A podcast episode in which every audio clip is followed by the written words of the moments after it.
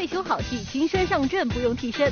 我不去做的话，你会买票？袁姗姗在压力中勇往前行，打碎形象，重塑自我。也许你勇敢的跨出这一步，就是一个新的开始吧。演艺之路挑战没有终点，陈晓自我突破，回报观众。我希望每次我出来的新角色，别人都能觉得，哎，他怎么变成这个样子了？给力玻璃海苔点心面，独家广播室的娱乐乐翻天，我是古晓。大家好，我是紫薇。好莱坞冒险巨制电影《蜘蛛侠：英归来》将于明天在全国上映。我们乐翻天呢又发福利了，登录翻天的官方微信和官方微博就有机会呢获得蜘蛛侠的电影票，所以欢迎大家赶快来索取喽。是的，讲了蜘蛛侠这部电影，我相信票房一定很好，因为很多人等着看。不过讲到票房呢，接下来不得不提到这部片子《战狼二》，因为呢它的票房让很多人觉得成绩亮眼。那这一次呢，吴京也是带着这部片子呢去香港做宣传喽，看一下。电影《战狼二》自七月份上映以来，可谓是口碑票房双丰收。目前票房已经超过五十五亿，成为当之无愧的现象级电影。昨天，导演吴京携《战狼二》一众主创来到香港为电影宣传造势，而香港对于吴京而言有着十分特别的意义。香港站是《战狼二》的全国路演的最后一站。呃，因为其实我的电影梦是起自于香港，也是香港的导演张欣妍导演把我挖掘出来，所以。今天与其说很多人说吴京，你是不是啊？你要很牛气的回来？我说不是，是因为我觉得我是带着一份作业回来给曾经那些帮助帮助我、关心我、支持我的这些朋友们来看的，是我的交的一份作业。作为一个电影人，吴京深知在取得好成绩的同时，也应该戒骄戒躁，争取更大的进步。《战狼二》获得好评后，观众们都在关心电影什么时候能有第三部，而对此，吴京显得相当慎重。《战狼三》其实，《战狼一二三》的剧本在《战狼一》没有开机之前就已经有了，呃，但是十年了，整个的世界格局都发生了变化，所以如果要。重新再写的话，嗯，要很慎重才可以。对于拍电影，吴京一直都是力求完美，努力拼命。电影中所有危险的打斗动作都是由他自己亲自上阵完成，拒绝使用替身。我不去做的话，你会买票？是为我买票还是为替身买票呢？没办法。小编点评：武打演员的心酸，只有自己知道。乐翻天综合报道。夏天呢已经悄悄的过去，秋天来了。但是呢，这个夏天呢，却给某个人留下了很美好的印记哈。美好吗？这个人就是我。我的美好的印记就是被晒黑了，因为我经常要去这个横店去探班出差嘛。但是胡小姐，这并不是我印象最深晒的最黑的一次。最黑的一次呢，其实是我大学军训的时候，因为在酷暑底下要这个练军姿，还要踏步走。然后也这个时候我就知道要向军人学习，要有那种吃苦耐劳的精神。我觉得军人也挺不容易的。其实我真的觉得开学之前军训一下很好，因为这个假期的时候大家都玩疯了。对呀。可是呢，军训一下你的凝聚力就有了，你的集中力也有了，所以上课的时候就可以专心听讲了。其实讲这个军训啊，很多艺人提到之后都是滔滔不绝。接下来一起来分享一下。近日，韩东君现身北京为新剧做宣传。正值九月开学季，看着元气满满的各位新生，已经离开校园多年的韩东君难免有些感慨。而当问到最难忘的校园经历时，军训这个辛苦并快乐的记忆让他印象深刻。我觉得军训对我们的这个进入大学生活的这这个开端是特别好的一件事儿，让大家非常就是有有有纪律，然后团结，包括其实军训的时候就感觉。有点真的像自己是军人一样，然后我们的连长带着我们，然后走队列，然后跑步做操，就很想再回到那个时候。一次刻骨铭心的军训，不仅能激发心中的爱国主义热情，发扬吃苦耐劳的精神，更是圆了很多人从小当兵的梦想。只是高温天站军姿走正步，对于大多数人来说可不是一件轻松的事儿。作为经历过军训的前辈们，趁着这个机会，赶紧给师弟师妹们传授点经验吧。正在军训或者即将要军训的。那个男男孩或者女孩们啊，就这个鞋底儿硬，尽量找点软乎的东西塞着。一定要珍惜这次军训的机会，因为很有可能这是人生最后一次军训了，是要要要珍惜这次机会吧。近日，袁姗姗现身北京出席某时尚活动，少女感十足的穿搭让她看起来元气满满。话说最近，袁姗姗正投入到新戏《米露露求爱记》的拍摄中，而这部剧也是袁姗姗成立工作室之后的第一部作品，对她来说可谓是意义非凡。压力当然也会有，因为嗯，希望明年出更好的作品，也希望大家能够喜欢。嗯，在今年年底我会有一部电影上映，就是《龙虾刑警》，呃，我在里面演一个。男人堆儿里面的一个女刑警，可能大家第一眼看到那个角色，你们可能不觉得那是我，因为非常的突破，呃，在我的各种形象上去全部都打碎，然后再慢慢塑造那样。不停的打碎、重组、再塑造，这是袁姗姗进入演艺圈这七年的时间里一直在坚持做的事情。袁姗姗典型八零后姑娘，毕业于北京电影学院零五级表演本科班。零九年刚毕业的她就被当时的经纪人带着到处拍戏，短短半个月跑了三十个剧组。可直到二零一二年，袁姗姗才通过出演电视剧《宫锁珠帘》正式进入到观众的视线中。的女人都这么走路吗？是啊，这是仪态，像个木桩子一样，又累又不好看。简直就是活受罪！《宫锁珠帘》让袁姗姗初露锋芒，正式签约于正工作室。之后，《笑傲江湖》《宫锁连城》由袁姗姗参演的多部剧轮番热播，袁姗姗这个名字也被越来越多人提及。即使参演的电视剧口碑都不错，但关于袁姗姗的话题却一直以另一种趋势愈演愈烈。面对观众的不认可，袁姗姗开启了演艺生涯中重塑自我的过程。在磨练演技之余，袁姗姗重拾扔下多年的小提琴和健身，用音乐和运动去抵抗外界的压力。等到二零一五年，我们再见到袁姗姗的时候，她剪了利落的短发，笑容灿烂，状态极佳。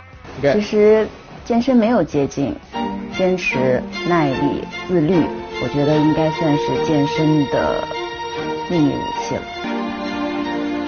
也许你勇敢地跨出这一步，就是一个新的开始吧。勇往前行的袁姗姗也力争在接下来的时间里用实际行动给观众带来更多好作品。乐翻天综合报道。我相信现在很多人都在追那部剧吧，《那年花开月正圆》。是。其实讲的这部戏呢，现在剧情可是跌宕起伏，让很多人看得很揪心。嗯。其实我觉得除了剧情很让我关注之外，我另外非常关注每一个演员的演技。其中有个人的演技我真的还挺佩服，就是陈晓。我真的是发现他对一些这个细节的把握非常的到位，让我觉得越看越带劲儿，越看。看越入戏，确实啊，陈晓对每一场戏呢都很认真负责。就有一个镜头，当时是要拍到陈晓的头被摁进水缸里面，本来呢只要假装的拍挣扎一下就好，但是陈晓要求很严格，他说一定要真实的拍摄，就是为了给观众最好的效果，而且还反复拍摄了几十遍。我觉得他真的很努力，很敬业。哎，其实这场戏我有看，我当时真的挺佩服的，我觉得他演的非常好，真的，真的。所以接下来的时间呢，就让我们一起来看看这个非常认真演戏的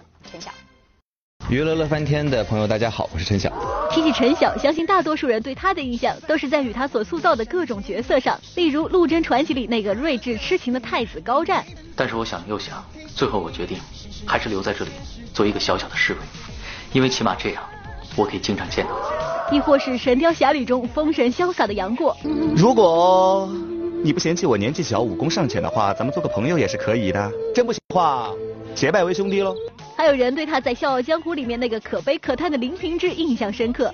我是不是没你大师哥对你那么好啊？你是不是特别后悔嫁给我？我知道在你心中只有大师哥一个人。虽然曾给观众们塑造过很多经典的荧幕形象，但陈晓没有沉迷于往日，也没有停滞不前。这几年来，陈晓一直都是走在磨练自己演技的道路上。不论角色大小，只要是他不曾演过的，他都愿意去尝试，去面对这不同角色带来的挑战。其实，嗯，每进到一个组，都会面临的都会重重的困难吧，嗯，因为每一个角色都不同，都是一个全新的一个一次尝试，所以一切东西都得从头开始。不断尝试，不断挑战，不断突破。陈晓希望自己每个角色都能带给观众不一样的体验。我的目标就是，我希望每次我出来的新角色，别人都能觉得，哎，他怎么变成这个样子了？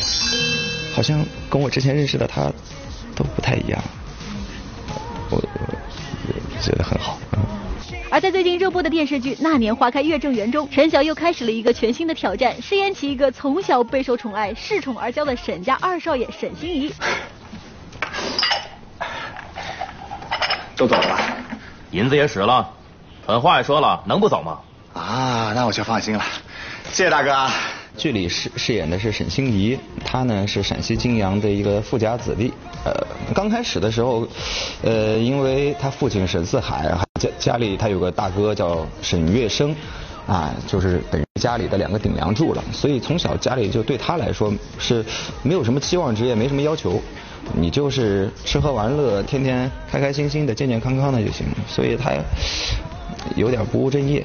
虽然嘴上对于这个角色的描述很简单，但实际上陈晓对于这个新角色的准备可是一点儿也不马虎。每天拍戏前都在忙着其他人互相排练。除了自己以外，剧组还在一起专门找中戏的台词老师，然后过来给我们抠台词。不仅抠台词，还还在房间呃排练。排练不是那种就是对词儿哦，是那种第二天大概是什么样？比如说打架，第二天你们边吵这个应该怎么样，把它推到那儿怎么样哪哪样好，我们都边就跟真的拍的一样，在房间里边。而在拍摄某段戏曲片段时，他更是特意早早的就请来了一位专业的秦腔老师，一边教授唱腔和身段，一边还和老师积极的探讨起角色的塑造。那场戏里边，嗯，之前找了秦腔老师，一个男生唱花旦的过来，教了我很长时间的呃唱词，因为有的时候太高了，我可能没有经过专业训练，我可能唱不上去或者怎么样。然后还有一些身段，怎么利用机器，而且关键是。那场戏是要求，呃，在戏曲的表演当中要有沈心怡的影子和沈心怡的一些特点存在在里头，所以这就很难，所以得我跟那个老师一块儿去商量，一块儿去研究，看怎么去把它做出来会更更更好看一些。嗯。也许在旁人看来，陈晓对于角色的付出心血已经是足够多了，但对于敬业的他而言，这仅仅是做好自己本职工作的一小步。把眼前的事情给他做好，他都觉得难。他都觉得是一件特别不容易的事情，那对我而言可能是挑战更大。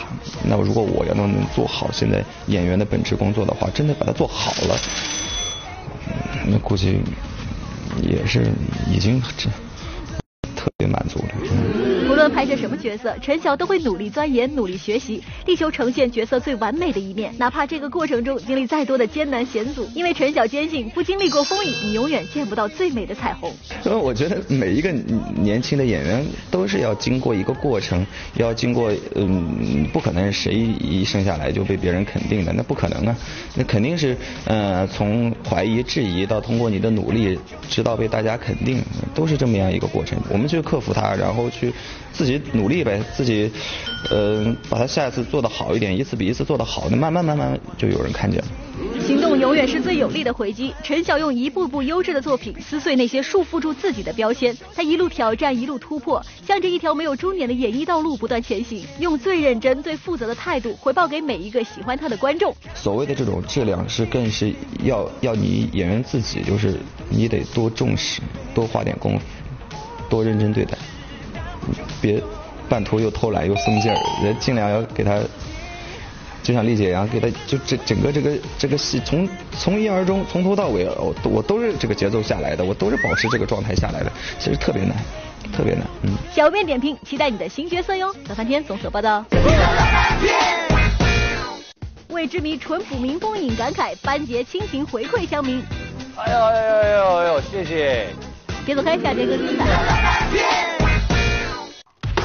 欢迎回到好巧给力玻璃海苔点心面独家冠名播出的娱乐乐翻天。大家好，我是顾翔。大家好，我是紫薇。今天晚上呢，我们东南卫视有一档节目叫《未知谜》。是的。这档节目你知道，我很多朋友看完之后是又爱又恨，因为那是晚上播出啊。我很多女生朋友说要减肥，可是看完里面那么多美食之后呢，就控制不住去找食物吃。所以说呢，他们是又爱又恨。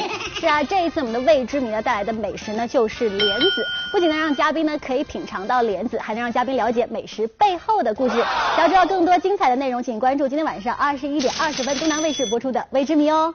真正的美食在民间，民间的美食在家庭。由东南卫视和海峡卫视联合制作的大型美食秀节目《未知谜》，今晚将迎来第九期节目。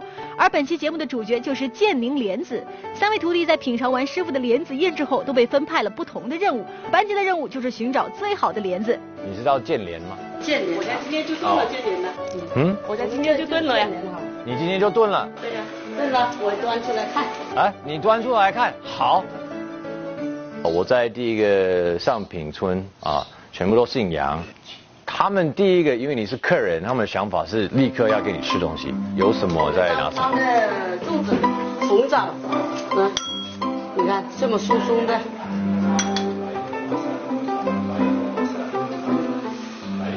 哎呦哎呦哎呦哎呦，谢谢。对于乡民们来说，能拿出来招待你的东西可能并不多，但拿出来的肯定是自己最好的东西。而感染班杰的，则不仅仅是制作美食的人，还有美食本身所被赋予的故事。有一天我结婚了，然后我带着我的先生到外婆家来，他一定会把这碗端上来，然后一定要吃完。哦，所以如果吃完就要结了婚。就不是是，呃呃，就是长辈认可了这个女婿，他就会把这个端来给你吃，然后你要吃完。哦，表示说我有机会就对了。美食是一个很奇妙的东西，它所赋予的不仅是背后的故事，班杰能通过这个戒指去了解到的关于这个地方的一切，甚至可以让他重新去审视节目组所安排的任务的意义。这一集啊，其实我改变了我对这个任务的想法，人最重要。那个相处，去珍惜一个人跟人之间的互动，那这个是最重要的。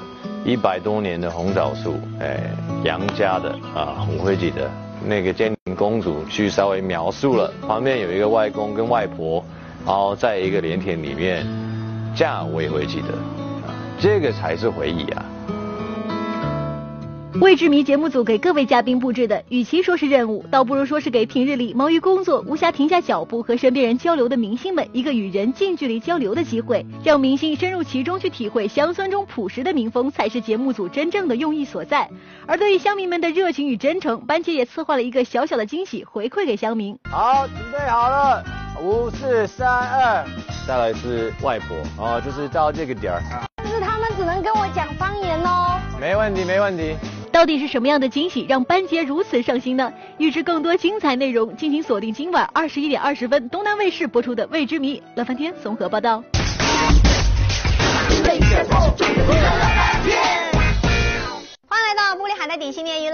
的环节，只要答对问题呢，就有机会拿到我们奖品了。来看看昨天问题的正确答案呢，就是张涵予。恭喜一下的朋友，除了获得玻璃海苔提供的大礼包一份之外呢，另外还有我手上乐翻天为你们定制的充电宝是送给你们的。是的，今天娱乐显微镜的问题就是手里拿着这块板的人是谁？登录乐翻天的官方微信和官方微博，把正确答案告诉我们，就有机会呢获得玻璃海苔提供的礼包一份，以及乐翻天定制的充电宝。是的，希望大家赶快索取了。今天节目就这样，明同时间我们再见喽。